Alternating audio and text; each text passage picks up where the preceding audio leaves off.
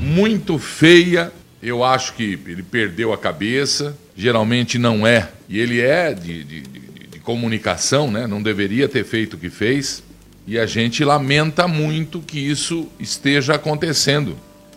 A discussão do governador de São Paulo rasgando a programação da Rádio Jovem Pan e entrando num bate-boca ofensivo com o jornalista Rodrigo Constantino, que estava no exercício de sua profissão e que não tem a obrigação nenhuma, nenhuma, de concordar com o que o governador faz. Tem os que concordam, tem que ser respeitados por algum motivo, por algum motivo, né?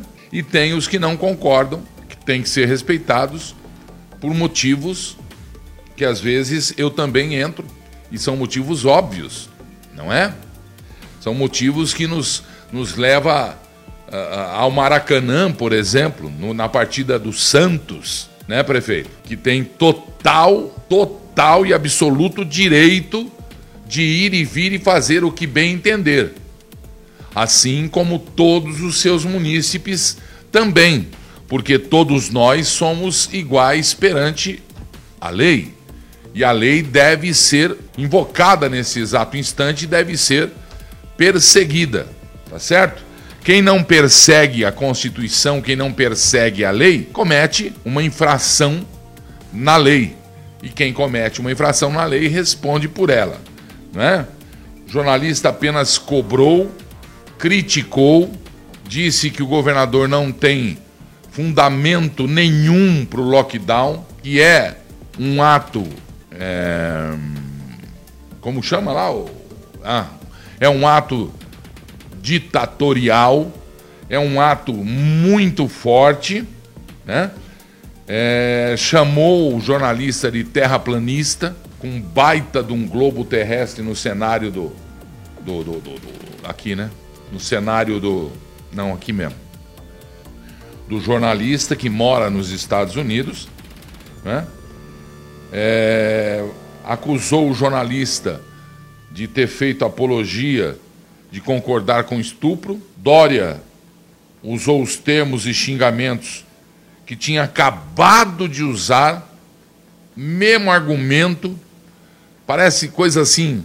Quando eu vejo ele naquela bancada, eu falo, Ih, ele vai falar a favor da vida, uh, junto com a ciência, a favor da. Hum, tem que dar uma mudadinha, pessoal da comunicação do governador aí.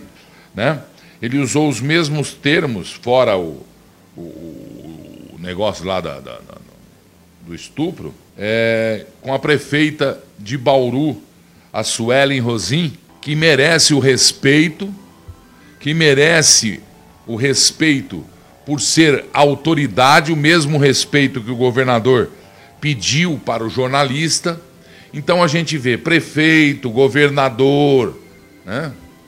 a gente vê é, Rodrigo Maia, a gente vê um monte de gente que faz parte deste clube, que é o clube do faço o que eu mando e não fa faço o que eu falo, mas não faz o que eu faço. E isso fere a Constituição.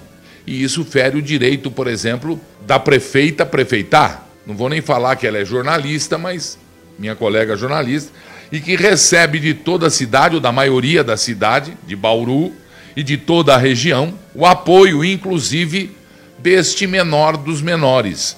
Eu transmito aqui ao vivo o meu apoio à prefeita de Bauru e o meu apoio ao promotor Enilson Comeno, sem o qual não saberíamos de fato os fatos reais que acontecem em Bauru. Um promotor de justiça não tem interesse algum em prejudicar quem quer que seja, muito pelo contrário, tá certo? O Dória atacou o Brasil numa rede americana, que nós já falamos isso aqui. Como atacou o Brasil? Isso é uma acusação.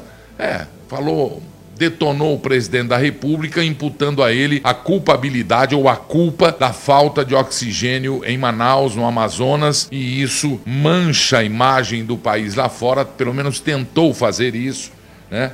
Tenho certeza que não conseguiu, apesar da rede que aceitou a entrevista também é, é, não ter buscado a verdade. Porque o pau, é, pau, que bate em Chico, em Francisco, também bate em Chico, em Chico em Francisco. E dor de barriga não dá só no Amazonas, dá também em São Vicente São Sebastião. Né? Governador de São Paulo não tinha que pôr o bico em, em, assuntos eh, do Amazonas, do norte do Brasil, em assuntos federais. Governador de um estado que é o que mais mata de Covid. Deixa eu consertar aqui essa frase. De um estado que é a maior incidência de morte por Covid, né, na consequência da infecção do Covid. É esse aí o termo que eu quis dizer, tá certo?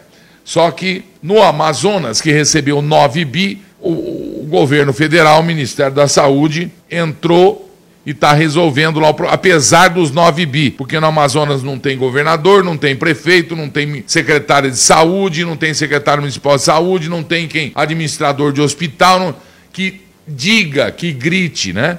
Parece que foi coisa armada, mas não foi, foi incompetência mesmo. E a incompetência mata, é ou não é verdade? Aqui em São Vicente, aqui em São Sebastião e São Vicente, a falta de oxigênio desde dezembro. Então, em vez de dar entrevista numa rede norte-americana, norte-americana, o governador poderia prestar atenção, em vez de só colocar a mascarazinha e ir para a bancada, o governador poderia questionar o seu secretário de saúde e ajudar a região de São Vicente, São Sebastião, ajudar a região de Bauru, né? Porque, pelo que vimos, o Estado não está cooperando, lamentavelmente. E aí eu estava ouvindo o que é que estava acontecendo em São Vicente, São Sebastião. É a completa falta. É aquilo que os condomínios aqui de São Paulo fazem, né? Os, os, os como chama quem cuida de prédio? Não, não é zelador, o síndico, né? Para economizar, para falar que ele não sei o quê, o prédio vai degringolando, vai estragando, depois vai ficar a conta caríssima ou cai, o que é pior, né? Fica ou vazamento, aquele negócio, e não conserta. É a manutenção que o brasileiro não tem. Por isso que você vai para o exterior e fala, nossa, como é lindo tudo, né? Por quê? Porque existe a manutenção, porque dinheiro tem. Dinheiro, o Brasil é um dos países mais ricos do mundo. Você imagina o estado de São Paulo que é o motor do Brasil financeiro. Então, dinheiro tem. Tem é que parar, fechar a torneira e o ralo para que não saia para outros lugares aí.